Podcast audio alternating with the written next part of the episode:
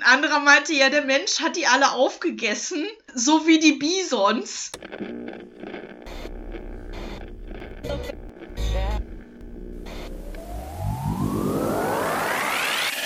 Hell yeah! Hell no!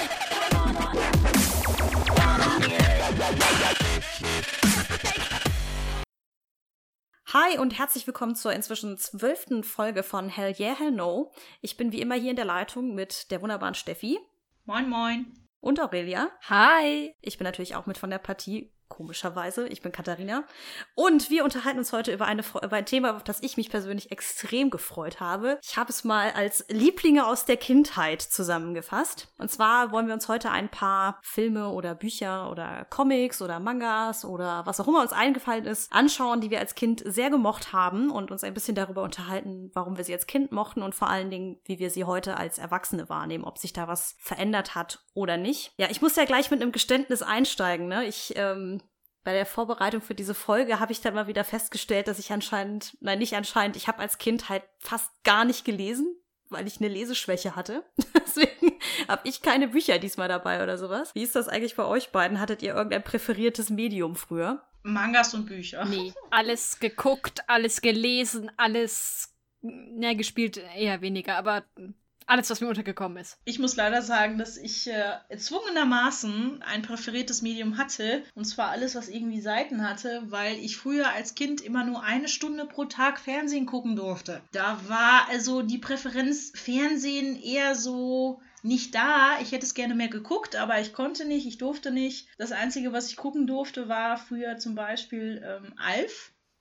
Das habe ich geguckt, das war okay. Und äh, dann zwischendurch auch mal Star Trek, also wirklich The Original Series. Und das war dann schon aber über Gebühr, weil die Folge ja schon fast eine Stunde war. Also das war dann schon die Ausnahme. Das durften wir auch nur zusammen mit unseren Eltern gucken. Und das Einzige, was ich alleine gucken durfte, war Sailor Moon und Pokémon. Und bei Sailor Moon habe ich dann relativ früh angefangen, mir aber dann die Mangas zu holen, wie sie damals rauskamen bei Egmont Ehapa. Ja, also von daher, und da habe ich auch schon immer nur Bücher gelesen vorher. Also von daher, alles, was Seiten hatte, war eher mein Zuhause.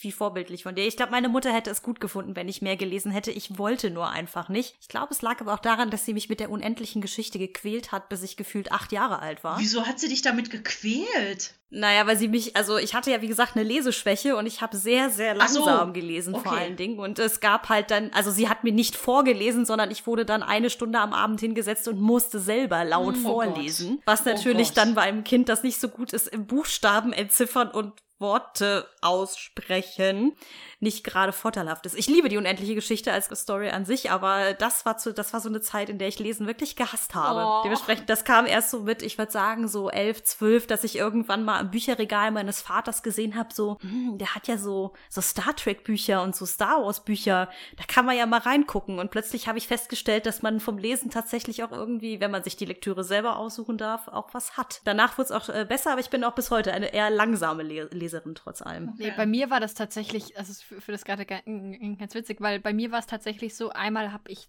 Zeug vorgelesen bekommen und dann war es halt aber auch immer schon so, dass ich immer so ungeduldig war und nicht drauf warten konnte, also sobald ich dann selber äh, lesen konnte, mehr und mehr nicht drauf warten konnte, wie, also dass mir irgendwer jetzt weiter vorliest und mir weiter erzählt, wie es weitergeht, dann habe ich es dann irgendwann selber gelesen. Ja, Dito. Mhm.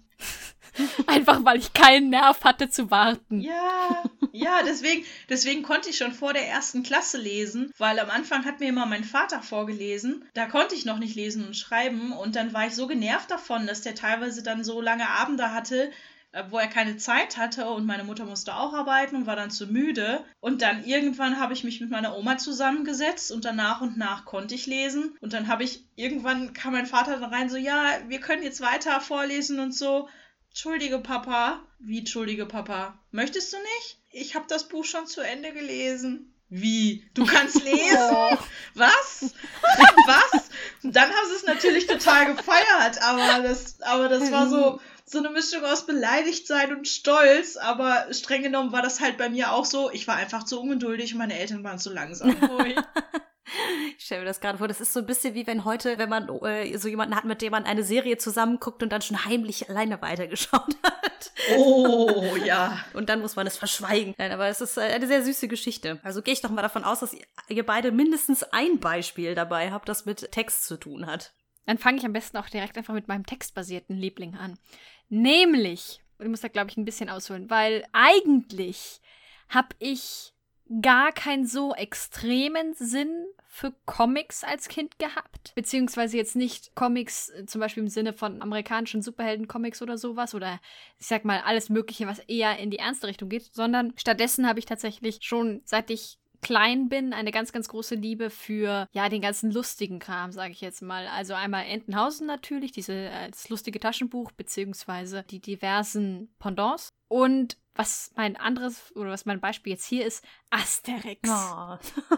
ja, es, also ich, ich, kann nicht über Kindheitslieblinge reden, ohne Asterix zu erwähnen fast. Ich habe die tatsächlich bei meinem, äh, bei, meine, bei meinem Vater halt aus dem Regal gezogen. Der ist selber Asterix-Fan, schon sein ganzes Leben. Der hat früher die Hefte auch mit seinem Bruder gemeinsam gesammelt. Oh, wie cool. Ja, das war immer, das wird noch witziger. Ähm, und ich habe halt, äh, also einmal hat er mich natürlich auch rangebracht und zum anderen habe ich dann halt aber sowieso schon relativ früh angefangen, einfach so auch die, die Comics, die mein Vater halt so hatte, so ein bisschen zu durchstöbern, eben ganz besonders Asterix und die einfach so zu lesen. Das Witzige war, das ging zum Teil sogar so weit, mein Vater hat auch einige Asterix auf Italienisch. Oh, okay. Und ich habe vor zwei Jahren überhaupt erst Italienisch gelernt. Und mein Italienisch ist auch nach wie vor nicht wirklich gut. Das heißt, ich muss mich auch jetzt konzentrieren um eben zum Beispiel einen Comic halbwegs entspannt zu lesen, sag ich jetzt mal. Aber ich habe halt als Kind halt auch selbst die italienischen Comics, die, äh, selbst die italienischen Asterix, so aus dem Regal gezogen und einfach anhand der Bilder durchgeblättert, einfach weil ich Asterix so geil fand. es ist einfach so, ja, ich glaube, wenn du mir irgendwas Lustiges mit Antike, beziehungsweise dann eben mit den Römern noch im Speziellen, den Galliern, hinwirfst und dazu noch ein bisschen schrägen Humor und seltsame Parodien das damit anreicherst, äh, das ist halt einfach, das ist so hundertprozentig ich. Also, sorry, da geht nichts anderes. Aber geil, dass das angekommen ist, auch wenn du das damals erst nicht lesen konntest, ist es irgendwie Römer und Antik und, ja gut, Römer, denn ist es Antik und ist es witzig, ne? Ja, also sagen wir es so, dass da auch so viel von wegen Römer und Antike und alles angekommen ist, liegt halt auch dran, dass, also mein Großvater ist Archäologe und mein Vater hat auch Latein im Nebenfach studiert. Also meine, oder meine ganze Familie hat auch so einen gewissen Sinn für Geschichte und fürs Altertum. Ich erinnere mich auch, dass mein Vater mir das dann erklärt hat, eben so irgendwie kindgerecht aufbereitet, aber deswegen, also das kommt auch nicht von ungefähr, dass ich ausgerechnet das cool fand. Das klingt so ein bisschen wie in so einem deutschen Jugendbuch irgendwie, wenn du sagst, dein Großvater war Archäologe. Das ist so ein bisschen so das perfekte Setting für so eine Abenteuergeschichte dann eigentlich. Aber ja, es ist, äh, hört sich ganz so witzig an, ja. Es ist vor allem äh, die absolute Basis, ich sage immer so, ähm, die Tatsache, dass ich heute ein klein wenig nerdy bin, netter Euphemismus, ich weiß schon, daran sind im Grunde meine Eltern mit sowas auch schuld. Ja, also ich würde auch sagen, dass äh, bei mir war es auf jeden Fall mein Vater, der das sehr beeinflusst hat. Also weil er, das habe ich aber erst ein bisschen später geschnallt, als ich dann im Jugendzimmer also in seinem Jugendzimmer, wenn ich meine Großeltern besucht habe, die haben sich nämlich nie die Mühe gemacht, dieses Zimmer mal auszumisten, in dem mein Vater und seine beiden Brüder groß geworden sind. Als ich dann alt genug war, da die Stränke zu durchstöbern, sind mir auch die ein oder anderen Asterix-Hefte entgegengepurzelt. Der hat sie nie mit so einer Akribie irgendwie gesammelt wie andere Leute, aber das war schon irgendwie auch immer da. Also vor allen Dingen jetzt, ich glaube, in den 80er oder 90er Jahren kamen ja auch noch ein paar Verfilmungen auch dann raus. Mhm. Mit denen bin ich auch äh, ganz krass groß geworden, weil das, die waren, glaube ich, vor allem in den 90ern. Mhm. Und ich bin ja Jahrgang 96 und jung war genau das richtige ja, Alter. Das äh, lassen wir jetzt mal unkommentiert stehen.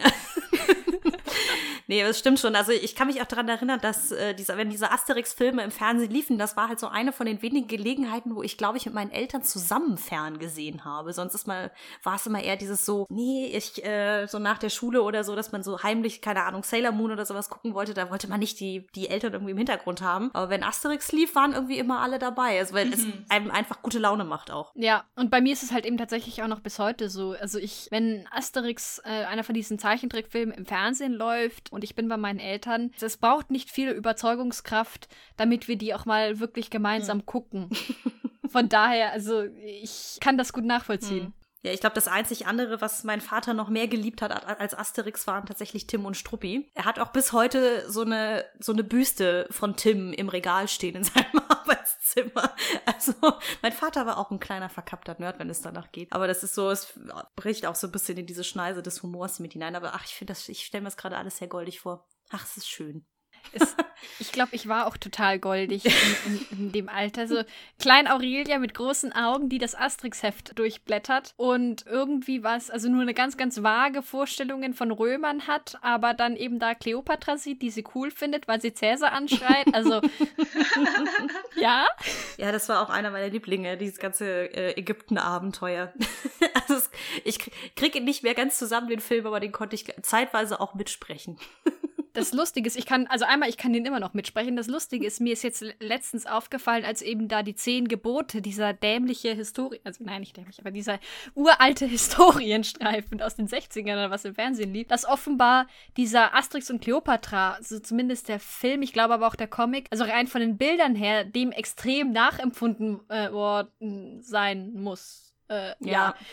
Und das ist halt auch grandios, was da zum Teil an Parodien drin steckt. Und das raffst du halt als Kind nicht, aber dann als Erwachsener, weshalb es ja dann eben da auch Spaß macht, das als Erwachsener nochmal dir anzuschauen. Mhm. Ja, das ist ja das, das Paradeding bei Asterix und Obelix, wenn man jetzt von den Filmen sprechen würde, den Zeichentrickfilm, wäre ja dann tatsächlich die Geschichte mit dem Amt, wo mhm. die diese, ich sag mal, Herkules-Aufgaben da irgendwie bewältigen Passierschein müssen. A38. Genau, mhm. und als Kind habe ich das auch nicht gerafft, irgendwie, weil ich irgendwie so dachte, ja, warum sollen die das machen? Für mich war das irgendwie nur so Dinge damals, irgendwie machen das meine Eltern. Aber da habe ich nichts mit zu tun. Also für mich war das überhaupt nicht irgendwie von Belang und witzig oder so. Klar war es ja witzig irgendwie schon trotzdem, aber es hat mich nicht tangiert wirklich. Und erst als ich dann später die Filme nochmal gesehen habe, da habe ich dann auf dem Boden gelegen und mich scheckig gelacht, weil ja, genauso ist es, genauso ist es, nachdem das Portemonnaie geklaut worden ist und du nachweisen musst, dass du bist, wer du bist, weil dein Reisepass nicht mehr aktuell ist und dein Führerschein auch in dem Portemonnaie war. Ja, genau so ist es. Verdammte Hacke. Das ist halt so der Klassiker. Als Kind findest du den Slapstick dran witzig oder irgendwelche albernen Witze.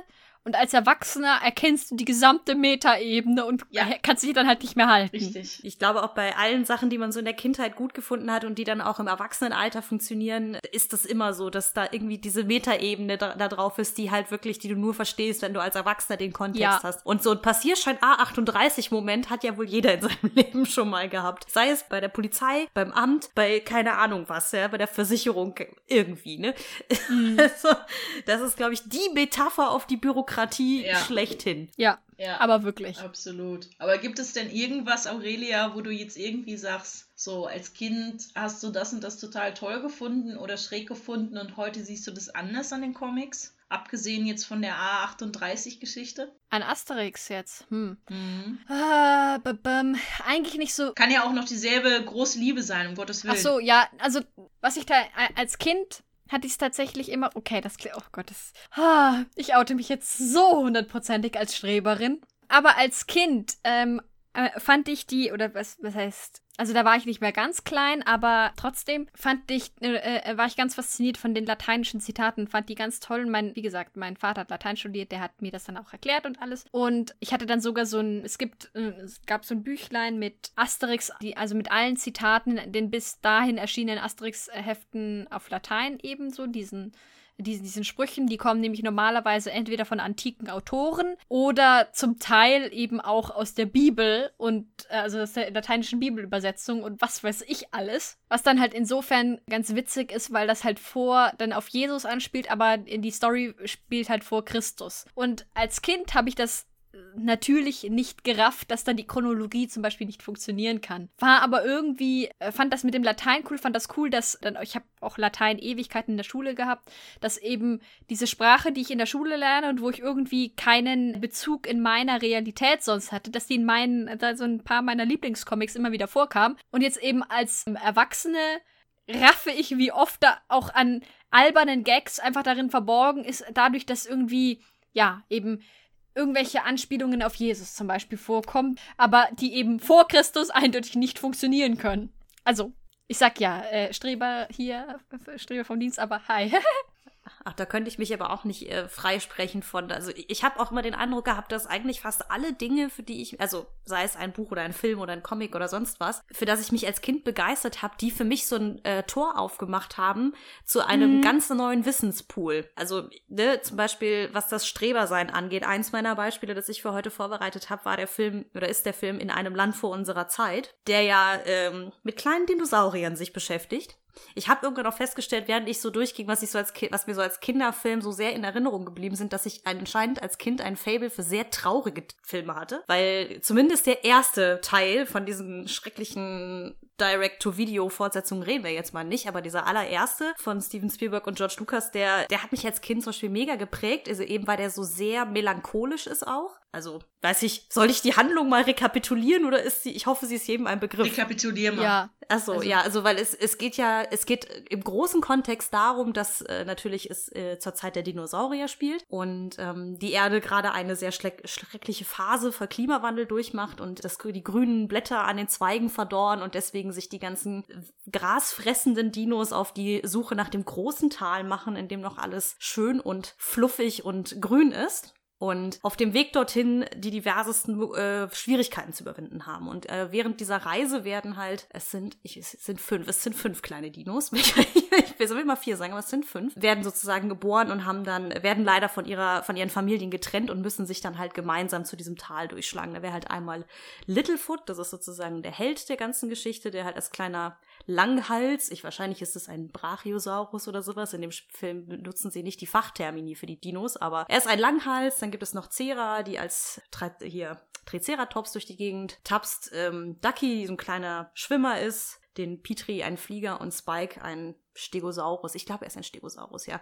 Also die treffen sich irgendwie, nachdem sie von ihren Familien getrennt wurden und müssen sie halt irgendwie aufeinander vertrauen und sich zusammen durchschlagen, obwohl sie da eigentlich noch viel zu klein für sind. Und das Ganze ist dann noch gerade bei Littlefoot noch in so eine sehr traurige Geschichte eingebettet, weil äh, seine Mutter ihn und Sarah vor einem T-Rex rettet und dabei halt stirbt. Und bestimmt die Hälfte dieses gerade mal 60-minütigen Films sich damit beschäftigt, wie er alleine um seine Mutter trauert und das verarbeiten muss und äh, eben mit dem, was sie ihm beigebracht hat, versuchen muss, irgendwie an sein Ziel zu kommen. Ich sage, ich hatte ein Fable für traurige Filme. Und ja, klar ist der Film an sich, jetzt als Erwachsener bemerkt man natürlich, dass die, der Tiefgang des Films nicht so richtig da ist. Ich weiß auch noch, dass mir dieser Film als Kind unfassbar lang vorkam. Und als ich ihn dann nochmal gesehen habe, das ist gerade mal ein halbes Jahr her oder so, da ich dachte, krass, der ist ja nur 65 Minuten lang. Das ist ja nix. Also es Ja. gibt es gibt Game of es gibt Game of Thrones Folgen, die sind länger.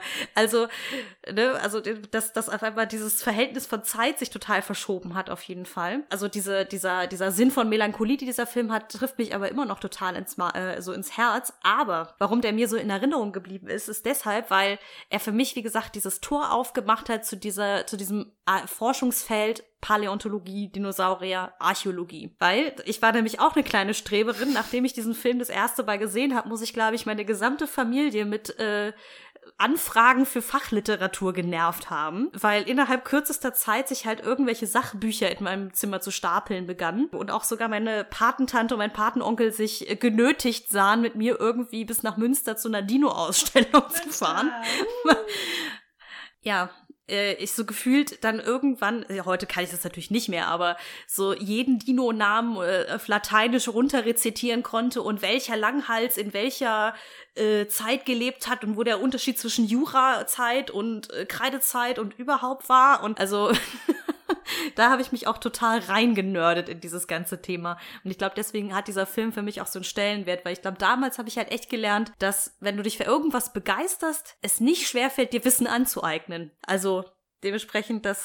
Aber ich finde das gerade sehr, sehr süß, weil das war bei mir tatsächlich ganz genauso. Ich, na, nachdem ich dann irgendwie so den Zugang zur Asterix hatte und dann eben irgendwie so Römer mir anfingen, ein Begriff zu sein, war dann auch so ein Damm gebrochen und Eltern, Familie, was weiß ich, haben mir alles Mögliche an, ja, so, ähm, Gott, äh, die, diese, diese, was wissen, wie, äh, also jedenfalls so äh, die, diese Sachbücher für Kinder über alles Mögliche querbeet über die äh, Antike Mhm. geschenkt. Ah ja, diese, ja, ja, ich weiß. da draußen. Ich krieg gerade den Markennamen nicht mehr zusammen oder diese Reihen, den Reihennamen. Ja, ja, ich weiß zusammen, aber genau, wie sie ja. aussahen. Das waren so weiße Umschläge, wo so freigestellte Genau. Sachen immer drauf waren. Ja, irgendwo da draußen stirbt jetzt irgendjemand, der uns das zuschreien möchte, wahrscheinlich, wie die Teile heißen. Ja, aber ich krieg's auch gerade nicht mehr zusammen. Aber ja. Also das, das, das ist echt eine Faszinosum. Ich wünschte manchmal, dass, also als Erwachsener habe ich das auch ab und zu noch, dass ich irgendwie so ein Themengebiet auf einmal über ein, also über einen Film oder ein anderes Medium plötzlich entdecke und dann mich da so richtig so reinnörden kann irgendwie. Aber diese Intensität, mit der man das als Kind gemacht hat und vor allen Dingen auch das Auffassungsvermögen, also Ja. was man sich als Kind alles merken konnte, Mensch, das wünsche ich mir manchmal echt zurück. Ich konnte damals auch, muss ich sagen, auch aufgrund des Films und ich mochte auch dieses Traurige daran, also kann ich mich auch komplett anschließen. Und das hat auch bei mir, ey, wir haben uns gefunden, yeah, diese absolute Dino-Faszination ausgelöst. Und ich weiß noch, wir hatten dann, mein Bruder und ich, wir haben das beide geguckt und wir beide haben gleichzeitig die Anfrage gestellt, wir wollen Dino-Spielzeug haben. Und tatsächlich sind meine Eltern dieser Anfrage nachgekommen. Bis heute haben wir eine riesige Plastikbox voller alter Dino-Plastikspielzeuge die übelst stinken, wenn du die Box aufmachst. Aber jedes Mal, wenn wir diese Box aufmachen, kommen die ganzen Erinnerungen hoch, wie wir dann die ganzen. Wir haben ein Land vor unserer Zeit nachgespielt mit den Dinos. Wir haben uns eigene Geschichten ausgedacht und so. Also diese, diese Verbindung von etwas Neuem kennenlernen in Verbindung mit Storytelling hat bei uns einfach auch eine Menge ausgelöst. Also da war immer dieser Drang, auch dann damit weiter Geschichten zu erzählen, in Verbindung mit dieser anderen Zeit, die für uns damals neu war. Und wir haben darüber spielend gelernt, einmal die Namen der Dinosaurier. Ich wusste damals so viele Dinosaurierarten dadurch auswendig, weil die auf diesen Plastikspielzeugen, coolerweise, die meine Eltern geholt haben, immer unten am Bauch standen. Was das für ein Dinosaurier ist. Und ähm, dann habe ich mich auch darüber eingelesen, damals noch altmodisch ein Buch aus dem Regal genommen namens Lexikon, weil es damals keinen Wikipedia gab. Und habe da allen möglichen Kram nachgeschlagen und das hat auch dazu geführt, dass ich in der Grundschule enorm viel über Dinos wusste und wir dann irgendwann in meinem Dorf im Museum waren, wo es für die Kinder so eine kleine Dino-Abteilung gab. Und die Lehrerin dann so fragte, ja, warum sind die, die Dinos gestorben? Und irgendwer zeigte auf und meinte so, ja, ähm, die hatten keine Lust mehr, da kam jemand Neues und das war der Mensch. ein, anderer, ein anderer meinte, ja, der Mensch hat die alle aufgegessen, so, so wie die Bisons. Ja, und ähm, das war ziemlich niedlich und ich war da, also heute finde ich das auch ziemlich niedlich, aber ich weiß, ich war damals zu Tode empört und direkt so Finger hoch, Finger hoch, so Streber, Streber, Streber, hier, hier, hier, Frau Lehrerin, ich, ich, ich, ich, ich weiß. Und dann so, ja, ähm, klimatische Bedingungen und eventuell gab es auch sowas wie Kometeneinschläge, die das Ganze massiv beeinflusst haben. Und dann herrschte genauso wie jetzt absolute Stille und alle guckten mich an. So, Alter, wer bist du denn? Du warst vorhin noch Teil unserer Klasse, aber jetzt bist du ein Alien, ne? Und dann stellt sich die Lehrerin auch noch, dann waren wir wieder in der Klasse zurück und sie stellt sich so hin und so, Steffi, ich war sehr beeindruckt von deinem Wissen zu den Dinosauriern vorhin. Und ab da hatte ich den Ruf als Streber weg. Und nein, es war nicht sehr schön, den zu haben. Weil ich wollte einfach nur, ich war einfach ehrlich empört, weil ich mich damals dafür begeistert habe. So, und diese Begeisterung muss ich ganz ehrlich sagen, was du sagtest, Rina, dass einem das als Kind so leicht fällt, sich dessen anzunehmen, das zu lernen, das aufzusaugen, dieses Gefühl, ein Schwamm zu sein. Ich hätte das gerne heute wieder, weil ich weiß ganz genau, würde mich heute deswegen jemand Streber nennen. Weißt du, das wäre so, pff, du, ich lebe mein Leben, du lebst dein Leben, schönen Tag noch. Absolut. Na. Wobei so einen ähnlichen Moment wie das, was du gerade beschrieben hast, das hatte ich ein, zwei Jahre später, als bei mir die Astronomiephase anfing. Das war auch nicht glorreich bei mir. Also, so, da ging es, glaube ich, das, ich weiß, wann, wann fängt man so mit, mit äh, der Atomlehre an in der Schule? In der sechsten Klasse, in der siebten, irgendwie sowas um den Dreh, ne? Ich weiß nur noch, dass irgendwie unser Lehrer damals äh, ein Atom mit so verschiedenen Bestandteilen auf die Tafel zeichnete und eben weil ich mich schon damit beschäftigt hatte, halt genau sagen konnte, so dieses, äh, das ist das, das ist das, das ist das, das ist das. Stille. Alle gucken so, what the fuck? Heuballen fliegen durch die Gegend. Ja, also, weil, und dann konnte ich leider auch noch erklären, wie das mit der Ladung von Elektronen ist und danach war mein Leben nicht mehr wie vorher. Also, so, ja, das, deswegen, ich äh, kann das sehr, sehr gut verstehen. Ja, gut, fassen wir also zusammen. Hier hat sich zufällig so eine Streberversammlung zum Podcast zusammengefunden. Ich finde das sehr schön. Wobei passend. ich habe, ich habe ja diese Theorie, was Steffi eben beschrieben hat, ne, mit diesem, man, man, man Mhm. äh, hat diesen, dieses, dieses Erlebnis mit einem, mit einer Geschichte, die man irgendwie halt erlebt hat in Form eines, also in irgendeiner Art von Medium und dass damit nicht nur ja halt irgendwie eine Welt des Wissens für einen aufgeht, sondern was ich ja auch interessant finde, ist halt diese Verbindung mit dem selber Geschichten erzählen wollen. So, Ja. ich finde, Mhm. also bei, dass das immer so bei fast allen Menschen, die ich kenne, die sich fürs Lesen oder Schreiben oder überhaupt für Geschichten im Allgemeinen begeistern, dass so ein ähnlicher Faktor immer ist, ne? Dass immer ab irgendeinem gewissen Grad so dieses mit der Fantasie sich eigene Dinge ausdenken, kreativ sein, diese Kreativität ausleben wollen, dadurch auch echt gefördert wurde, eben weil man wahrscheinlich, also weil man halt mit diesen Geschichten aus der Kindheit irgendwie, die machen ja irgendwas mit dir oder haben irgendeinen Schalter umgelegt in Ja. deinem Kopf und das finde ich echt, Ja. echt spannend. Ohne Frage. Und es hat einen ja auch niemand dazu gezwungen. Es hat uns ja auch keiner gesagt von den Eltern, glaube ich. Erfinde jetzt mal Geschichten damit. Also Geschichten erzählen, sich dafür zu interessieren, sie entweder selber zu erzählen oder davon zu hören, zu lesen, wie auch immer, ist also irgendwie tief drin verwurzelt, würde ich jetzt daraus behaupten. So tief, dass es nicht einer Erziehung bedarf, um das hervorzuholen. Ja, be beziehungsweise solche, äh, solche Geschichten, die halt dir gerade sozusagen bei einem Kind sozusagen eine Tür ein bisschen auch aufstoßen, die können halt auch unabhängig vom Geschichten erzählen halt einfach total die Kreativität so einfach extrem ankurbeln. Also keine Ahnung, wenn ich mit, ähm, äh, mit, mit meiner kleinen Cousine zum Beispiel Blödsinn mache und irgendwelche Anspielungen auf, keine Ahnung, was weiß ich, auf Frozen oder was weiß ich, was sie guckt, was sie mag, unterbringe, da wird die, kann die kreativ Hm. werden hoch 1000. Ich glaube, das ist auch also ein bisschen so Hm. eine Energiefrage bei Ja. Kindern. Vermutlich, ja. Beziehungsweise die sind sich halt auch noch nicht, äh, nicht zu doof für irgend sowas oder äh, haben so das Gefühl, das sei uncool. Ja, das stimmt, das kommt dann erst später. Das kommt Das so ist dann halt so das bei, bei den äh, bei, Teenagern dann, wo du Ja. oh.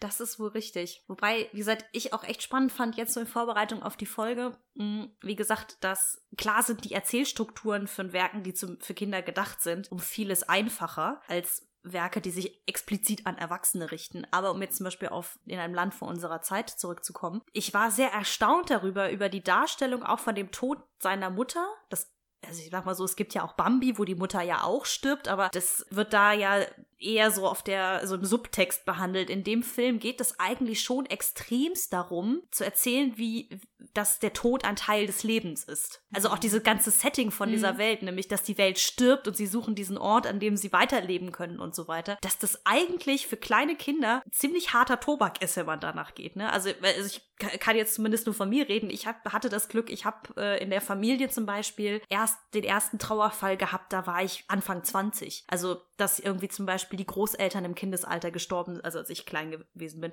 gestorben sind, das gab es halt einfach nicht. Aber trotzdem finde ich es halt echt krass, wie das dann thematisiert wird in solchen Filmen, nämlich dass die Moral in diesem speziellen Fall ist ja, dass sie zwar stirbt, aber dass sie ja ein Teil von ihm ist. Und er sich damit irgendwie abfindet und dann sozusagen sie in ihm weiterlebt. Also so ein bisschen wie beim König der Löwen halt, ne? Wobei der erst später erschienen ist. Aber so dieses ganze Thema unfassbar anrührend eigentlich gemacht ist. Das finde ich, äh, das ist zum Beispiel eine Ebene, die habe ich in diesem Film bewusst auch erst als Erwachsene wahrgenommen. Was mir auch erst später aufgefallen ist an dem Film, wo ich nicht weiß, ob ich das als Kind unbewusst auch so empfunden habe oder nicht. Aber ich finde auch bemerkenswert, dass die Botschaft im Prinzip eine ist, die du so leicht nicht mehr irgendwo anders bekommen kannst. Nämlich, dass Kinder zusammen dass du zusammen unter Freunden die helfen kannst und Dinge überwinden kannst, wo die Erwachsene vorgewarnt haben. Sie haben dich gewarnt vor dem großen bösen Dinosaurier und dass die Welt gefährlich ist und alles. Und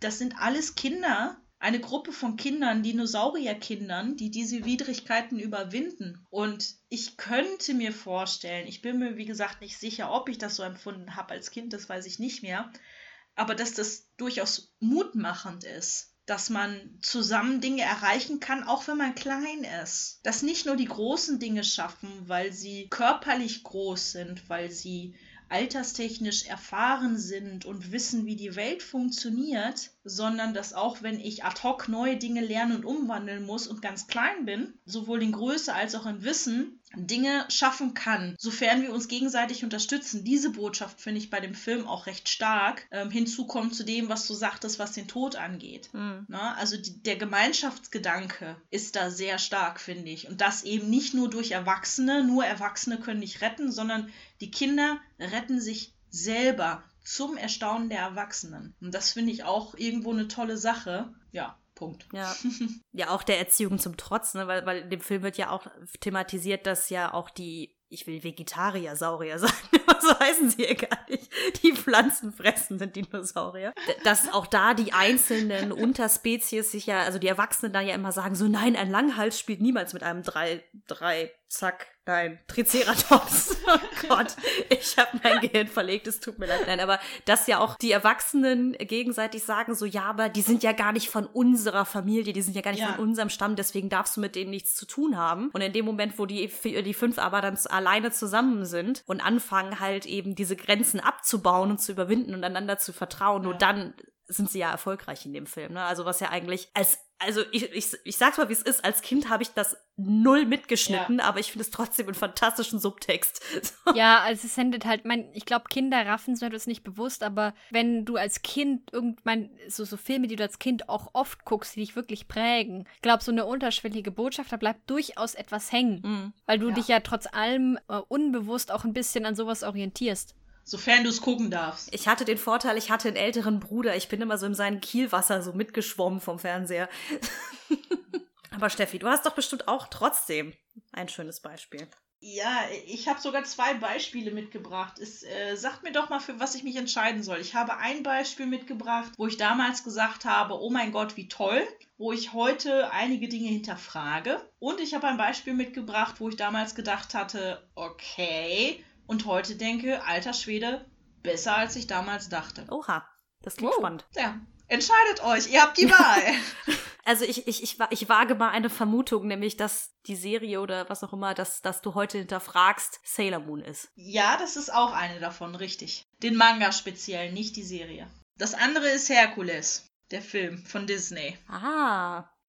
Wie, aber mal ganz kurz, äh, jetzt bin ich doch verwirrt, das musst du mir dann gleich noch erklären. Wie kann man eigentlich Herkules besser finden als ursprünglich Ja. gedacht? Das musst du mir nachher noch erklären. Aber fang jetzt mal mit Sailor Das Moon an. äh, kann ich auf jeden Fall erklären. Ne? Aber dann erstmal Sailor Moon. Ähm, ich habe damals, als die Bände, äh, wie gesagt, bei Egmont Erhapa rauskamen, ah, ich habe sie alle in der Erstauflage besessen und ich Idiot habe sie verkauft.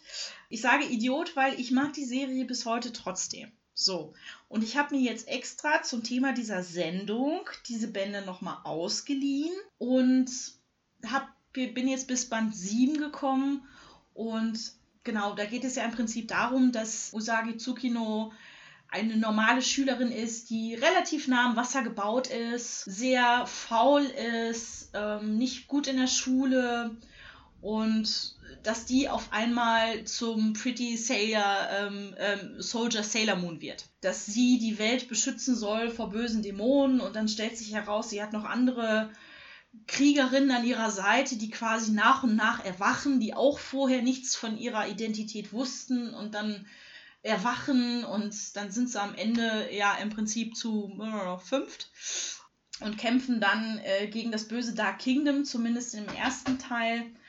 Und unglaublich, wie die Exposition jedes Kapitel in Sailor Moon stattfindet. Mein Gott, jedes Kapitel am Anfang wird findet quasi seine Einleitung mit mein Name ist äh, Usagi Tsukino und ich bin eine Schülerin, ich bin 13 Jahre alt und ich bin eigentlich faul und heule schnell, aber ich bin die Pretty Soldier Sailor Moon und das sind meine Freunde.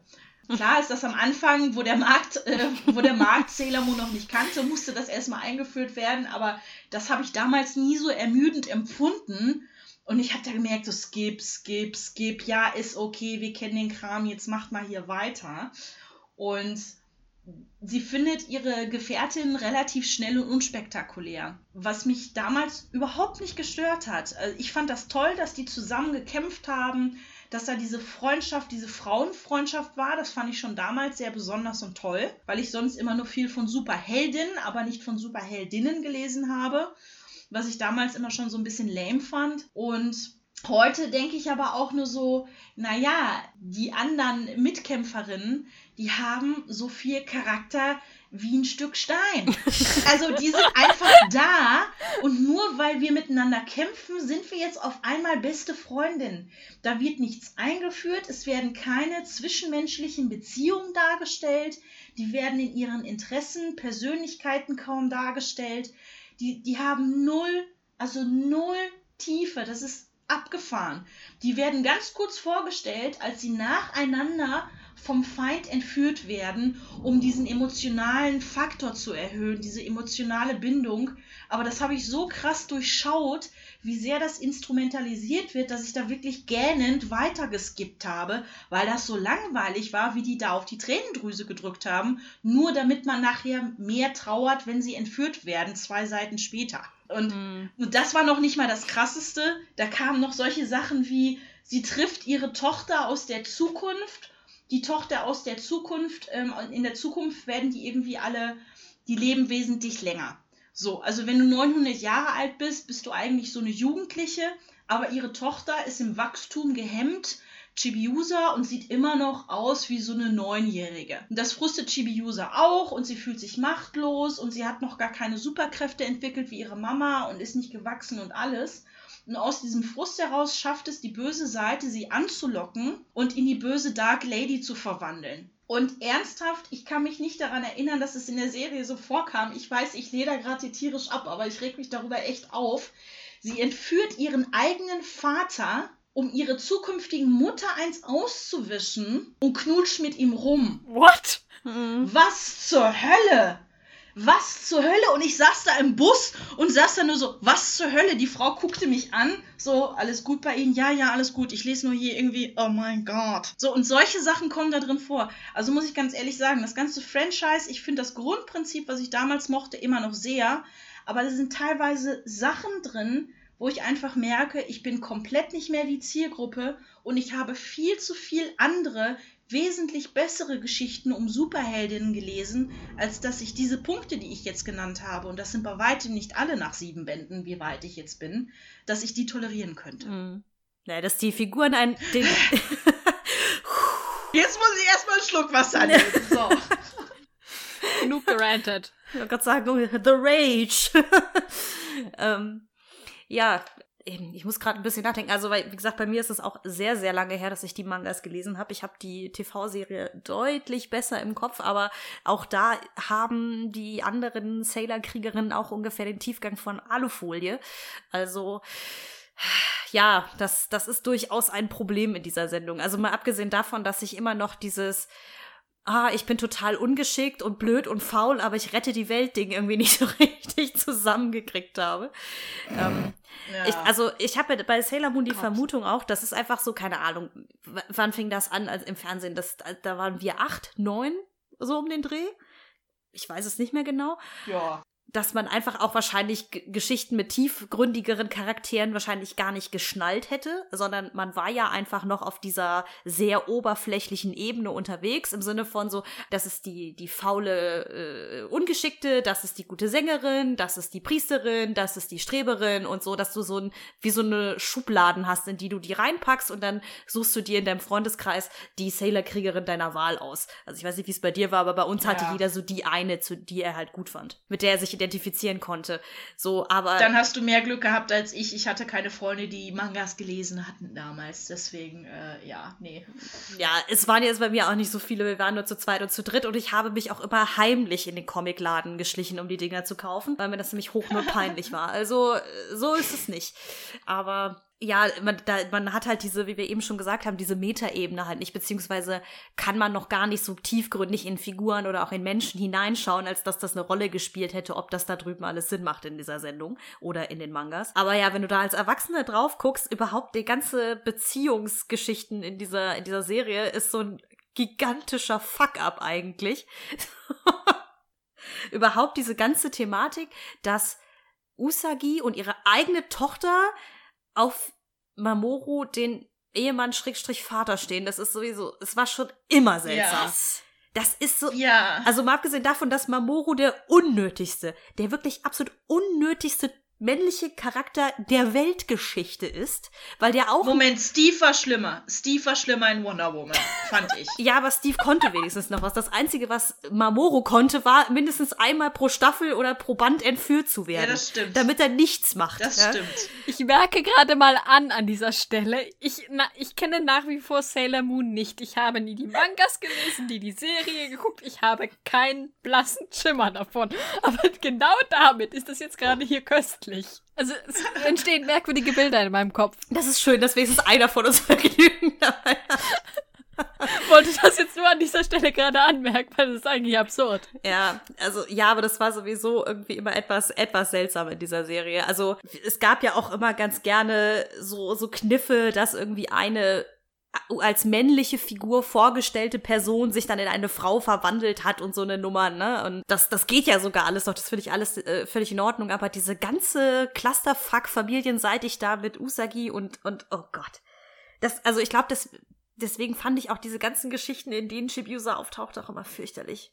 Ja, Oh. auf jeden Fall. Also das war auch fürchterlich. Also heute ähm, aus damaliger Perspektive fand ich zum Beispiel diese Sache, das war äh, mit, ah, ich sag's jetzt nicht richtig, äh, hier Mishiro und, nee, nicht Hotaru, sondern Haruka.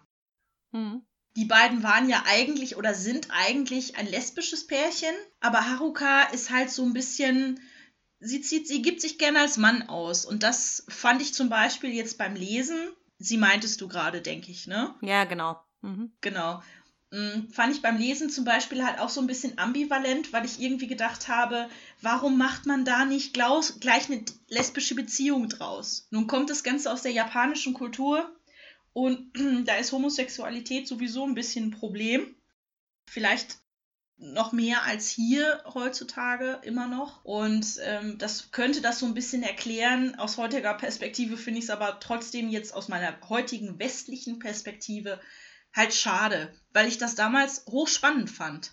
Mhm. Weil ich, das weiß ich, schon damals gedacht habe, wo dann rauskam, es ist eigentlich eine Frau, wo dann dargestellt wurde, irgendwie Umarmungsszenen, so Kussszenen angedeutet und so. Ja, warum nicht? Mhm. Ne? Ich merkte, ich war erst so ein bisschen so, oh, das, ich glaube, das, oh, das sind ja zwei Frauen. Das hat mich erst verwirrt und dann habe ich irgendwie gedacht, ja, aber warum nicht? Was, Mhm. was zur Hölle spricht dagegen?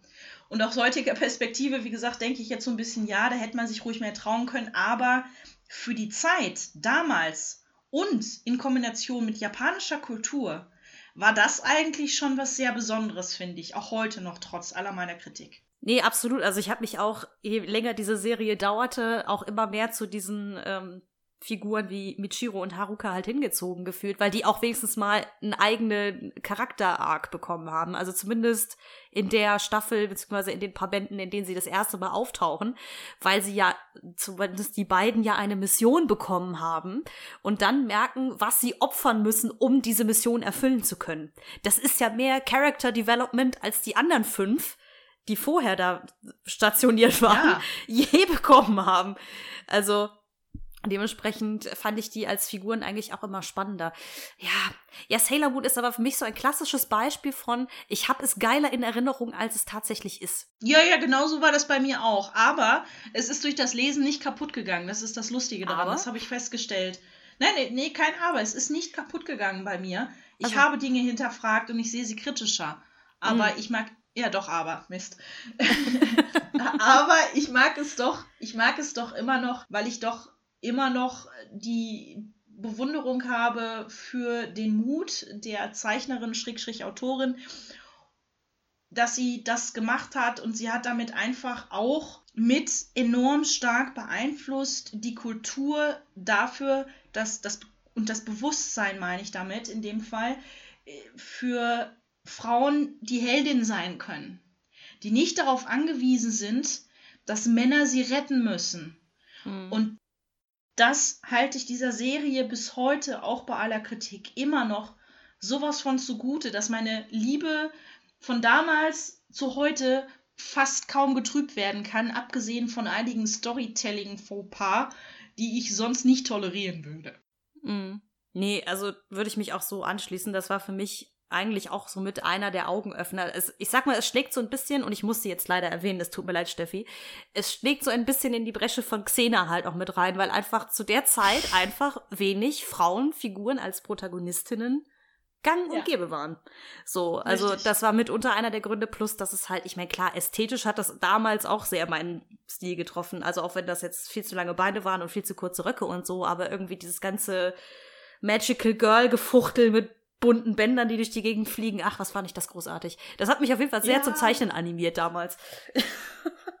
Aber ich finde das jetzt gerade tatsächlich ganz spannend, weil das, was ihr da jetzt gerade auch mit Sailor Moon, dass das auch für euch so eine Art, das ist so ein Moment war, der euch doch so ein bisschen in puncto weibliche Heldinnen äh, die Augen geöffnet hat. Ich finde das tatsächlich ganz interessant, weil die äh, Figuren oder gerade die, äh, die, die, die weiblichen Heldinnen, die ich so aus meiner Kindheit so so erinnere, das, das waren so ganz ähnliche Momente. Ich finde das ganz interessant, wie so etwas dann halt wirklich ewig hängen bleibt, auch wenn du dann sagst, ja, Mai, der Gag oder der, der, der Plot war eigentlich schon ziemlich billig, aber das muss ich, keine Ahnung, der Serie oder dem Film wirklich zugute halten. Mhm. Ja. Das ist ganz interessant. Dass wir da wirklich alle so den, den, dieselbe Erfahrung auch hatten. Mhm. Absolut. Das ist mit Xena übrigens genau das Gleiche. Also Xena glänzt nicht durch schauspielerische Leistung, tolle Kostüme und tollen Plot. Aber es hat beeindruckt. Ja, ist doch auch alles, worauf es ankommt. Man hatte auf jeden Fall auf einmal eine, eine Rechtfertigung, mit dem Stock rumzuschwingen, als wäre es ein Schwert und lauthals rum sich zu brüllen, ja. Und ich muss dazu sagen, ich hatte als Kind einen Bumerang, der aussah wie das Chakram. Und ich habe das Ding auch so geschmissen durch den, durch den Wald. Und irgendwann an den Kopf meines Bruders. Das war, das war ein sehr trauriger Moment, weil ich in dem Moment, ich fühlte mich sehr wie Xena, weil er hat den Feind gespielt und ich habe ihn getroffen. Und dann habe ich als Schwester gedacht, Alter, du hast gerade deinen Bruder in Frist wie den Kopf geschmissen. Scheiße. Oh Gott, oh Gott, Alex, geht's dir Oh gut? Oh, mein nein. Gott, I'm so sorry. Sehr schön. Oh. Was jetzt aber da wahrscheinlich Aurelia auch auf der Seele brennt, ist, wie ist das mit Herkules eigentlich passiert? Genau. Ähm, sorry, wie kann eigentlich Herkules dir positiver vorkommen als als Kind? Ja, ich, also es ist relativ basic und oberflächlich als Kind. Ich fand die Zeichnung ganz furchtbar. Und das war bei mir schon immer so, wenn der Zeichenstil mich nicht anspricht, bin ich wesentlich weniger offen für etwas. Das war, ist bei Comics so, das ist bei Mangas bei mir so bis heute, dass es mir dann schwer fällt, mich drauf einzulassen. Dann hat irgendwie mit einer Freundin haben wir damals in Herkules zusammen geguckt und dieses Bild des kantigen, muskulösen Helden hat mich damals schon extremst genervt. Ich fand Herkules sympathischer, als er ein schlachsiger, dünner Kerl war. Und sein Eifer, dieses Ich muss ein Held sein, ähm, kam bei mir direkt an mit diesem Ich muss meine Männlichkeit beweisen. Die Geschichte dahinter habe ich nicht gesehen, warum er das tut. Es ging mir einfach vordergründig nur auf die Nerven. So, weil es für mich halt für diese, diese übertriebene Männlichkeit stand. So, und was ich auch nicht gesehen habe, das habe ich später erst gesehen, waren halt wirklich die ganzen anderen Figuren. Ich habe den Film relativ schnell vergessen. Es war für mich nicht interessant. Und dann habe ich es mir nicht mehr angeguckt. Und dann habe ich es mir aber wieder angeguckt. Und denke heute nur so, also zum Beispiel, wir hatten es jetzt schon mal kurz in der Sendung Pech und Schwefel, finde ich als Sidekick ein bisschen nervig, ehrlich gesagt. Aber Hades finde ich wirklich gut. Weil Hades ist sarkastisch und in Sarkasmus. ist awesome. Ja, und in Sarkasmus finde ich mich direkt wieder. Ist mir scheißegal, ob das der Gute Same, ist oder der same. Böse. So, da bin ich direkt on board. Und was ich auch mittlerweile verstanden habe, ist, ähm, wie gut Megara eigentlich als Frauenrolle ist, weil ich heute darauf wesentlich mehr achte. Die Schlüsselszene beim Wiedergucken war für mich einfach wirklich so, but you're a damsel in distress. Um, okay, I'm a damsel, I'm in distress, but I can han handle this on my own, so good day. So, und das war einfach für mich so, oh mein Gott, sie ist sarkastisch, sie ist selbstständig und der Held kann gehen. Wie geil ist das denn? So, und das wurde für mich bis dato in zu wenigen Disney-Filmen angesprochen. Das ist auch einer der Gründe, warum ich Frozen mag, obwohl viele den Film nicht mögen, die ihn als Ältere geguckt haben. Und so nach dem Thema, ich verstehe den Hype nicht, obwohl ich bei Frozen genau das gleiche toll finde. Nämlich, dass diese Selbstständigkeit zur Selbsthilfe nicht abhängig ist von einem Mann per se, dass da Männerrollen nicht unbedingt das sind, was man denkt. Und auch das steckt mehr in Herkules drin, als man auch selber denkt. Herkules denkt, so kommt es heute bei mir an, dass er nur ein Held wird, wenn er Heldentaten tut. Einfach so. Die Überzeugung dahinter von Herzen kommt, sieht er aber eine Zeit lang nicht. Mhm. So, und das ist für mich auch wieder ein positives Beispiel. Ein, ein Beispiel für ich, ja, Männlichkeit, das ich positiv finde. Ich finde es nicht sinnvoll, dass man Dinge tut, weil man es sich so auferlegt, weil man das Geschlecht hat oder weil man da reingeboren ist. Ich finde es gut, wenn die Botschaft gesendet wird, du tust etwas, weil du persönlich davon überzeugt bist, egal woher du kommst. Und dann wird es gut, wenn du es tust. So, und diese Botschaft sehe ich jetzt bei Herkules, die habe ich früher nicht gesehen. Und deswegen sage ich heute, alter Schwede, der Film beeindruckt mich jetzt dreitausendfach mehr, als das jemals vorher getan hat. Okay, also ich verstehe, woher das kommt. Also das Herkules hat tatsächlich so ein bisschen das Problem, dass sie es da komplett versemmelt haben. Die Figur, um die sich so ein Kinderfilm eigentlich drehen muss, nämlich den Helden, vernünftig, also da, da was, was Gutes draus zu machen. Ähm, für mich ist der tatsächlich nur ein einziges Feuerwerk an 90er-Referenzen und oder vor allem ähm, an 90er-Referenzen, die heutzutage sich sowas von selbst überlebt haben und auch schlecht selbst überlebt haben. Aber es stimmt schon, ähm, das, was an Herkules äh, am besten ist, sind eben die Dinge, auf die du achten musst, so ein bisschen. Also eben Mac zum Beispiel ist eine fantastische Figur. Hades, die Musen und sowas. Aber als oh Kind oh ja. ist, ist schon klar, als Kind guckst du halt, in, bist du bei so einem Disney-Film, bei so einem Kinderfilm in erster Linie auf die Helden oder auf den Helden fixiert. Und du raffst die ganzen weiteren Dimensionen noch nicht. Äh, als Kind nimmst du auch zum Beispiel Hades ja eher als gruselig wahr, weil der hat Flammen auf dem Kopf und ist so mittelmäßig aggressiv und schlecht gelaunt. Und sieht so aus, wie mein Zahnarzt mir verspricht, wenn ich nicht endlich anfange, Zahnseide zu benutzen. Äh, ja, ähm. Öfter, öfter. Ich benutze Zahnseide. Jedenfalls, mein, das ist, das ist, als Kind siehst du das alles als ähm, nicht schön. Und mein, als Erwachsener ka kannst du dann eben die, die guten Elemente, die der Film hat, dafür dann wertschätzen. Das, das mhm. verstehe ich schon.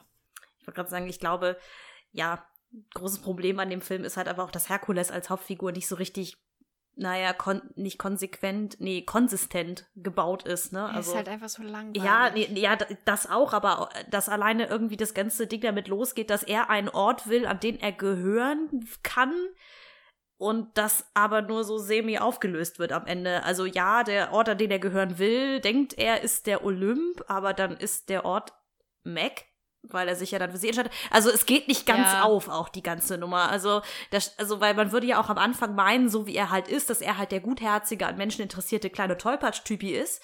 Dass überhaupt Tollpatschigkeit war in den 90ern anscheinend so das größte, den größten Fehler, den man haben konnte, wie viele tollpatschige Helden es damals gab. In den 90ern nur? Das hat Gott sei Dank dann irgendwann Bella Swan halbwegs gekillt. Ja, aber das, also ich, ich, ich habe ihn zum Beispiel beim Anfang des Filmes, wenn er noch so ein kleiner schmächtiger Wurm ist, dann denkst du ja, dass er halt so ein sehr gutherziger Mensch ist, der gerne helfen möchte und so weiter und so fort. Und sobald er dann halt dieser Steroidbolide ist, ist er dann auf einmal nur noch so, ja, ich helfe den Menschen, weil so dadurch bin ich ein Held. So, Moment, wann hat der noch mal, also bist du, hast du dir das Gehirn wegtrainiert oder was, was ist in der Zwischenzeit passiert? Also, da, das ist ja. so, eine, so eine Inkonsistenz, die halt das so ein bisschen überschattet und deswegen, also man ist so damit beschäftigt, zu verstehen, wie dieser Typ funktioniert, dass man die Nebenfiguren auch fast gar nicht so richtig würdigen kann. Eben weil Mac ist zum Beispiel echt gut so durcherzählt. Aber wie gesagt, ja, schwierig. Ich will da an der Stelle eigentlich jetzt gerade nur noch dick und fett ähm, das Video-Essay, äh, äh, Rina, du und ich, wir haben da schon. Ja, es ist ähm, fantastisch. Ich heute sogar zufällig drüber geschrieben. Das Video-Essay von äh, Lindsay Ellis dazu empfehlen. Das können wir auch mal gucken. Wenn wir dran denken, verlinken wir das, glaube ich, auch nochmal eine mhm. Runde. Weil es eben wirklich gut ist und genau diese, äh, diese Character-Development-Probleme in diesem Film sehr, sehr schön herausarbeitet. Das ist einfach, dass Herkules in sich nicht konsistent ist und deswegen dieser ganze Film irgendwie, wenn du nicht eben diese Nebenfiguren ähm, wertschätzt oder wertschätzen kannst, irgendwie merkwürdig wirkt Ja. oder schnell merkwürdig wirkt. Ja, kann ich nur empfehlen. Ich glaube, hat- hatte das, der Film hat, also diese Video-Essay hat einen fantastischen Titel auch. Das heißt irgendwie Hercules, a hot mess oder irgendwie A so. beautiful hot mess. Ja, genau. Genau. Das ist großartig. Aber ja, das Ähm, ist sehr, sehr passend. ja, äh, weiß gar nicht, ähm, ja, ist mir das mit irgendeinem Film ähnlich gegangen? Nee, ich glaube, ich kann mich dem nicht anschließen. Aurelia, hast du noch ein anderes Beispiel, über das du noch sprechen möchtest? Ich habe also, äh, ich kann noch ein äh, Beispiel heranziehen. Ähm, allerdings habe ich tatsächlich bei, bei so Kindheitssachen nicht so diesen Negativeffekt normalerweise, weil die Kindheitsdinger, die ich dann irgendwann später mir nochmal angucke, entweder habe ich nie aufgehört, sie zu gucken, wie Disney-Filme, oder ich gucke sie dann halt später so aus purer Nostalgie nochmal, aber dann habe ich auch nicht so diesen Negativeffekt, weil ich eben ähm, da ganz bewusst dran gehe, so hier, volle Ladung, nostalgische Verklärung, es kann mir keiner was. Also, ähm, ich habe das dann eher mit irgendwelchen Sachen, die ich als Teenager toll fand, wo ich dann mir denke, oh, heilige Scheiße. Oh ja, oh Gott, ja. Also ja, ich wollte gerade sagen, in meinen äh, Teenagerjahren so zwischen 15 und 18, da, da haben sich auch ein paar äh, seltsame ähm, Leichen ähm, angesammelt, ja. Ja, es ist halt, mein, es ist äh, gerade so diesen, ähm, aber diesen äh, volle Ladung Nostalgie, keiner kann mir was. Moment habe ich halt auch zum Beispiel, ich habe mir das jetzt wieder ähm, aufgefallen. Ich war als Kind ein großer oder bin auch nach wie vor aus Prinzip ein großer Bernd das Brot Fan. Und ich habe eben, habe die Filme auch, oder viele von den Filmen auch noch auf DVD. Ich habe weniger die Serie im Kika geguckt, als vielmehr die Filme, weil die einmal im Monat liefen. Es gab davon Filme. Ja, da gab es ganz, ganz viele Filme. Es, Oh das ist auch ganz, ganz viel so Parodien, unter anderem Bern die Broter, ähm, eine Parodie auf Harry Potter halt. Den habe ich jetzt auch zum Beispiel nochmal wieder geguckt. Drei für Robin Hood, das ist halt so eine Parodie auf diese Strumpfhosen Robin Hood-Filme. Und gibt noch ganz, ganz viel mehr, auch auf Gerichtsfilme und whatsoever Horrorfilme. Ganz, ganz viele Parodien, die sind super witzig. Also ich finde sie super witzig. Sie sind eigentlich relativ albern und die Gags sind ganz oft ziemlich billig. Aber mal ganz abgesehen, dass ich halt auch als Kind und auch noch heute dieses depressive Kastenbrot unglaublich sympathisch finde, ist es da halt immer so, wenn ich das gucke, ich weiß, dieser Gag ist unglaublich billig, eigentlich total albern, aber mir ist es so wurscht. Ich, äh, äh, es ist einfach die pure Nostalgie, weil ähm, ich äh, Bernd das Brot somit das Schrägste war, was äh, auf dem Kika lief. Und ähm, damit auch schon als Kind Mhm. genau mein, äh, äh, so eine schräge Ecke meines Humors getroffen hat. Und das ist bis heute halt so geblieben. Beziehungsweise äh, auch äh, heute mit so unter der Nostalgie-Prämisse funktioniert das noch genauso gut. Also, Oh ja, das äh, kann ich mir vorstellen. Ja, es gibt so einen, einen Sketch von Bernd das Brot, wo sie Dinner for One parodieren. Den finde ich auch immer noch großartig. ja. Der läuft noch immer jedes Jahr, glaube ich, auf dem Kika. Ich, also super. bei Bernd das Brot ist aber auch so ein Ding. Ich weiß auch nicht, was das ist. Ich habe ich hab das ehrlich gesagt nie so in konsequenter Reihenfolge geguckt, aber ich hatte eine sehr gute Freundin, das wenn wir zusammen abgehangen haben. Und es lief gerade, dass wir beide dann irgendwie nicht aufhören konnten, das zu gucken. Und es lag, glaube ich, wirklich einfach an diesem Kastenbrot. Also irgendwas in der Art und Weise, wie er auch schon optisch gestaltet ist, dass ich halt dachte, das ist wahrscheinlich mein Spirit Animal oder so. Ich weiß es nicht. Bernd das Brot ist mein Spirit Animal. Er hat eigentlich auf nichts Lust, will einfach nur zu Hause sein und seine Ruhe. Bernd das Brot ist mein Spirit Animal. Das ist eigentlich sehr, sehr traurig. Mir ist ja dabei so jetzt bei der Vorbereitung bewusst geworden, so die Helden meiner Kindheit sind ein depressives Kastenbrot, ähm, gewalttätige Gallier, aufmüpfige Burgfräulein, äh, ich weiß nicht, äh, zickige äh, Pharaoninnen, also hui. Es ist doch, aber Ja. finde ich, klingt nach einer sehr äh, soliden Mischung. Das ist eine wunderbare Kombi. Ich bin immer noch stolz auf diese Kombi und bin meinen Eltern zutiefst dankbar, weil die mir viel von dem Kram dann auch so auf DVD oder als Bücher oder was weiß ich alles geschenkt haben. Aber ich finde diese Kombis irgendwie. ja. Äh, Also ich weiß nicht, irgendwie, äh, ich finde aber auch Bernd das Brot, ja, ich würde gerade sagen. Bernd das Brot, das ja, das komplettiert jetzt mein Bild von dir, das ich hatte. Und daneben sitzt Gundel Gaukelei. Ja, genau. Das ist. Äh, es ist genauso schräg, wie das du. Ich glaube, es ist genauso schräg, wie du dir das jetzt vorstellst. Ja, aber ist gut, so ein, so ein, so ein Nostalgie-Trash-Film, den habe ich tatsächlich auch. Den habe ich jetzt auch extra für diese Folge nochmal bestellt. Ich glaube, also ich weiß gar nicht, ob der so großartig bekannt war. Ich habe bis jetzt, glaube ich, nur einen Menschen in meinem Leben getroffen, der ihn auch kannte. Und zwar heißt der Film Die Dschungel-Olympiade. Das ist ein Film aus den acht, ja, ich glaube, er ist sogar von 1980 oder 1979 oder was. Von dem Typen, der sich ein paar Jahre später auch den ersten Tron-Film ausgedacht hat. Das ist ein Zeichentrickfilm, der eigentlich diesen ganzen Bohai um die Olympischen Winter- und Sommerspiele parodiert mit Tieren, wie man sich anhand des Titels vielleicht schon denken kann. Also die Prämisse des Films ist relativ einfach. Die Tiere haben keinen Bock mehr, sich gegenseitig zu jagen und gefressen zu werden. Deswegen klären sie jetzt alle Streitigkeiten in einem Wettkampf und rufen halt diese Olympiade aus. Und da werden halt, das ist zum Beispiel auch etwas, das man als Erwachsener versteht, ist wirklich diese ganzen, ja, äh, Fernsehreferenzen, die da ange angespielt werden, weil das Ganze halt wie so eine Fernsehreportage aufgemacht ist. Es gibt dann den, den Tiersender ZOO, der das Ganze überträgt. Und ja, die, die Tiere, Tiere haben alle auch schon so saudumme Namen. Also der Fernsehreporter heißt irgendwie Johnny Turtle und ist eine Schildkröte zum Beispiel. Oder es gibt dann, äh, keine Ahnung, wie heißt die eine noch? Die eine Reporterin heißt Barbara Wuschig, ja? Und ist irgendwie so ein, ist ein, ein wuschiger Strauß, dem ständig alles aus der Hand fällt und solche Geschichten. Und da sind halt auch, was da dieser, was dieser dieser Film fantastisch macht, ist vor allen Dingen diese absolut bescheuerten Sportkommentatoren Klischees abzufeiern. ja, also egal, ob das jetzt irgendwie bei den Ski-Entscheidungen äh, irgendwie so eine äh, deutsche Schäferhündin mit lockigen Haaren ist, die so ein bisschen aussieht wie Sissy, die da die Berichterstattung macht. Oder irgendwie, dann gibt es dann den Weltmeister im Turmspringen, der irgendwie ein bekiffter kalifornischer Otter oder so scheiß ist. Ja? Also, es ist fantastisch.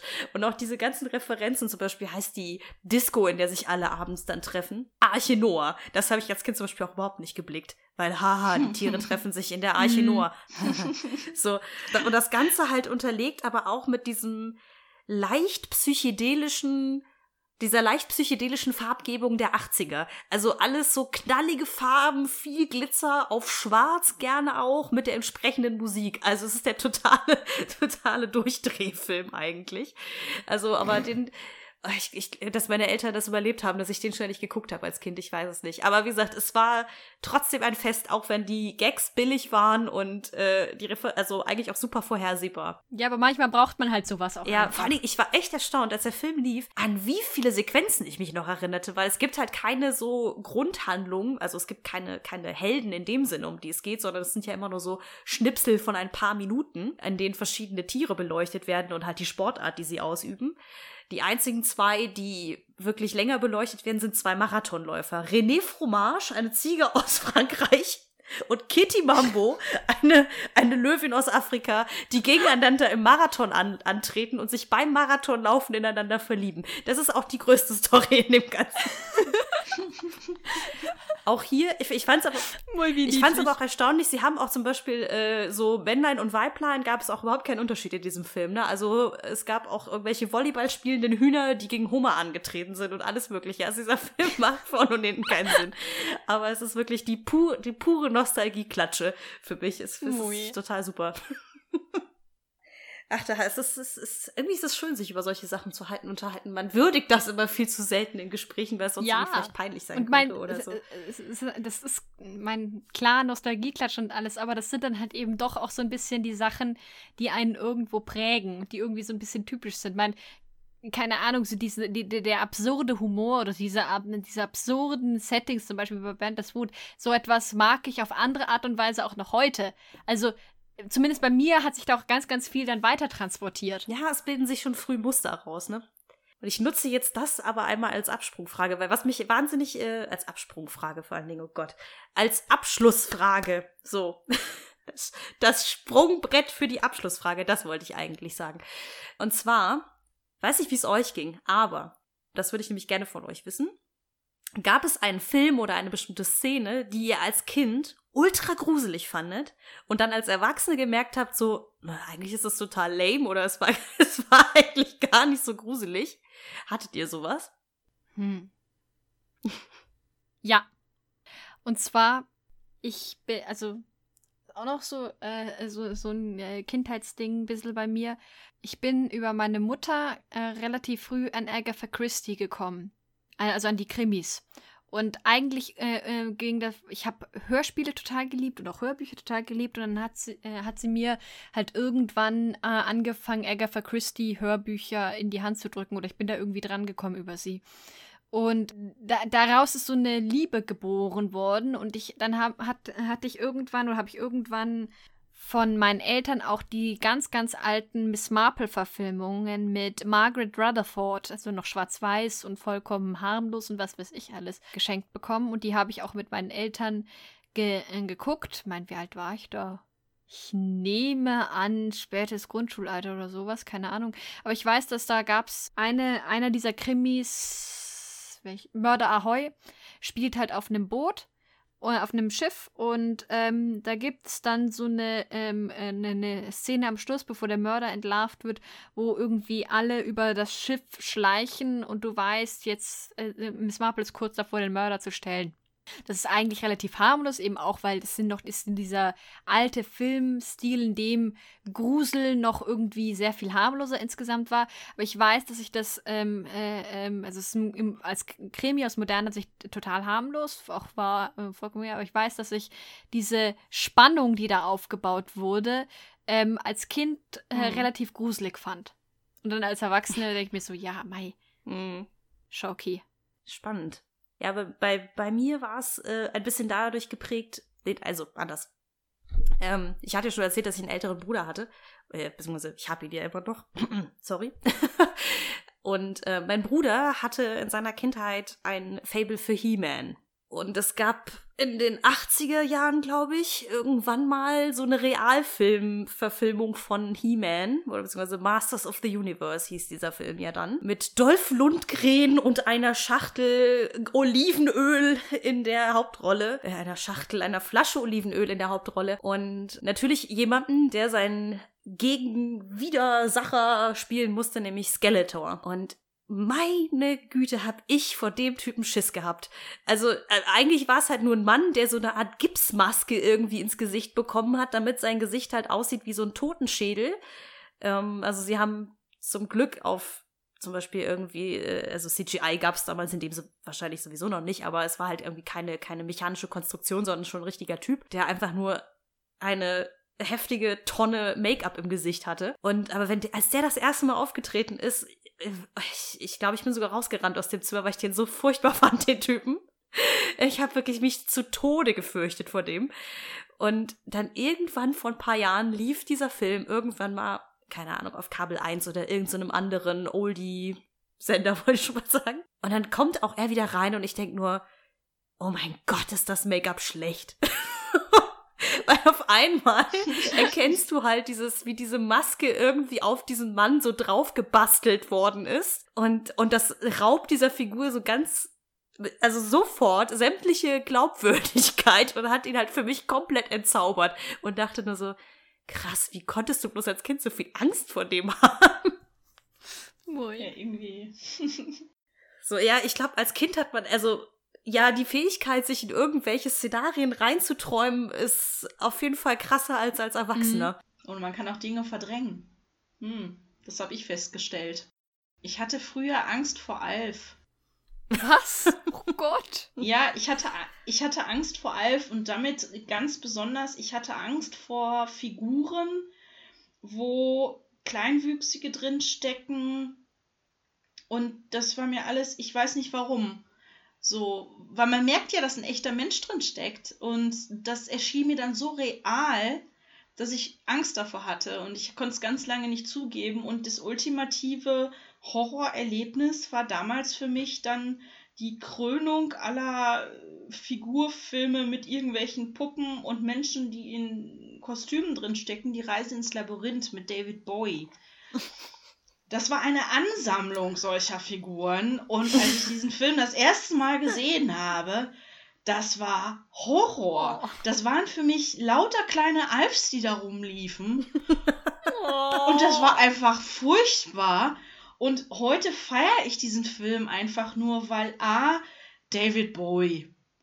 Und B, feiere ich diesen Film wegen der absolut wunderschönen Jennifer Connelly, dann auch noch in dem Kleid da und bei den Figuren, den Nebenfiguren, diese, diese, ähm, das sollen ja alles irgendwie Gnome sein oder Kleintiere, die sprechen können und so, denke ich halt heute einfach nur so, ja komm, das ist halt irgendwie eine billige 80er, 90er Jahre Maske, ist doch alles gut. Was hattest du denn damals so Panik? Ne? Aber ich hatte bei diesem Film wirklich Schwierigkeiten, ihn durchzustehen. Und ich bin manches Mal unter der Decke verschwunden. Oh. Und meine Oma musste mir dann erzählen, was passiert ist. Oh. Ui. Ja, auch süß. Das war das. War Mhm. das. Oh, ich muss ja gestehen, ne? Ich glaube, also wahrscheinlich werde ich dafür ins Kreuz genagelt, aber ich habe diesen Film ja noch nie gesehen, ne? Ich habe ihn auch nie gesehen. Also, Ja. Ihr müsst ihn gucken, der ist echt wirklich, wirklich kultig. Wirklich. Guck, guckt ihn wenigstens, um Jennifer Connelly in diesem Kleid zu sehen. Bitte. Ja, ich kenne natürlich irgendwie diesen einen Song von David Bowie, den er da singt als der, was ist er, der Goblin-König oder irgendwie sowas. Das kenne ich tatsächlich, weil, wie gesagt, eine meiner besten Freundinnen in diesem Film, ich glaube, das ist, das ist ihr Dopamin oder so. Ich, ich habe keine Ahnung.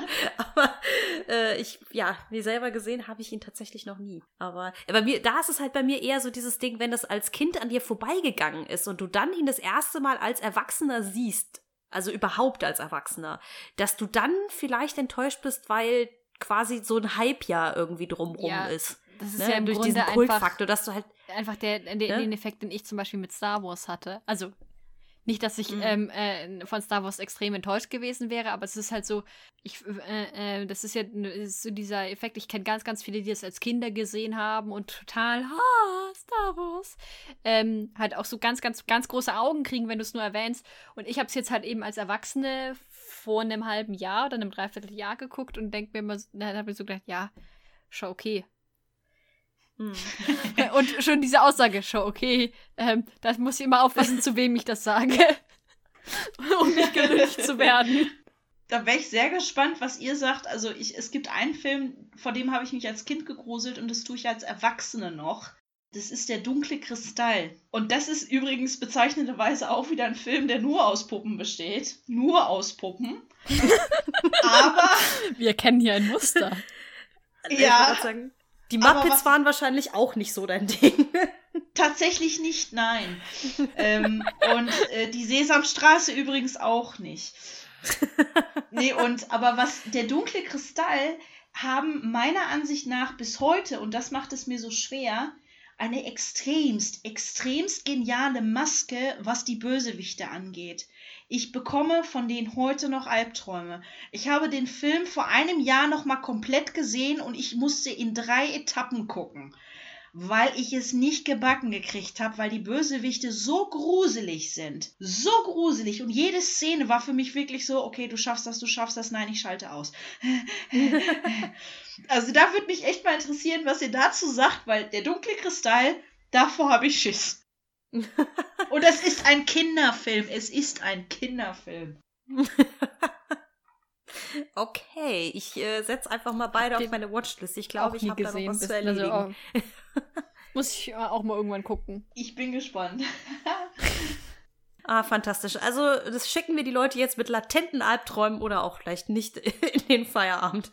Denn ich würde sagen, wir sind jetzt, ist ein ganz guter Zeitpunkt für die, fürs, fürs Schlusswort sozusagen. Vielen Dank für alle, die wie immer oder vielleicht auch nicht bis hierher dabei gewesen sind. Ah, Moderation ist total mein Ding. Ich merk's schon. Nein, also danke. Danke, dass ihr bisher bei uns geblieben seid. Wir freuen uns natürlich über eure Wortmeldungen auf unserer Webseite, iTunes, Facebook, Twitter, wie auch immer. ihr wisst ja, wo ihr uns Facebook erreichen noch? könnt. Habe ich auch gerade gedacht. Ähm, ja, Okay. ja, wir haben Facebook noch. Wir, ha wir haben noch einen Facebook-Account. Es, es gibt Okay. uns noch, also ihr merkt schon, da, tu da tut sich was im Hintergrund, aber er erreicht uns dort noch. Äh, wir freuen uns natürlich auch immer über irgendwie Be äh, Bewertungen auf iTunes, weil die uns natürlich irgendwie helfen, dass noch mehr Leute diese fantastische Sendung hier finden. Und äh, ansonsten. Außerdem sehen wir da schönes, äh, einfach schön direkt auch mal Feedback. So. Ja, ja, das dachte ich, versteht sich von selbst. Aber egal, egal, egal. Äh, Nee, genau, ich meine nur, es ist nicht nur die Bewertung, äh, die uns hilft. So. äh, ja, ja. Du hast, Also nicht ja, nur das Rating. Da hast du total recht, das stimmt. Da gebe ich dir absolut recht. Ja, also ihr, ihr hört schon, äh, wir stehen auf äh, Leute, die uns anschreiben und uns zurückmelden. Moment. Das What hat in meinem Kopf gerade noch done? mehr Sinn gemacht.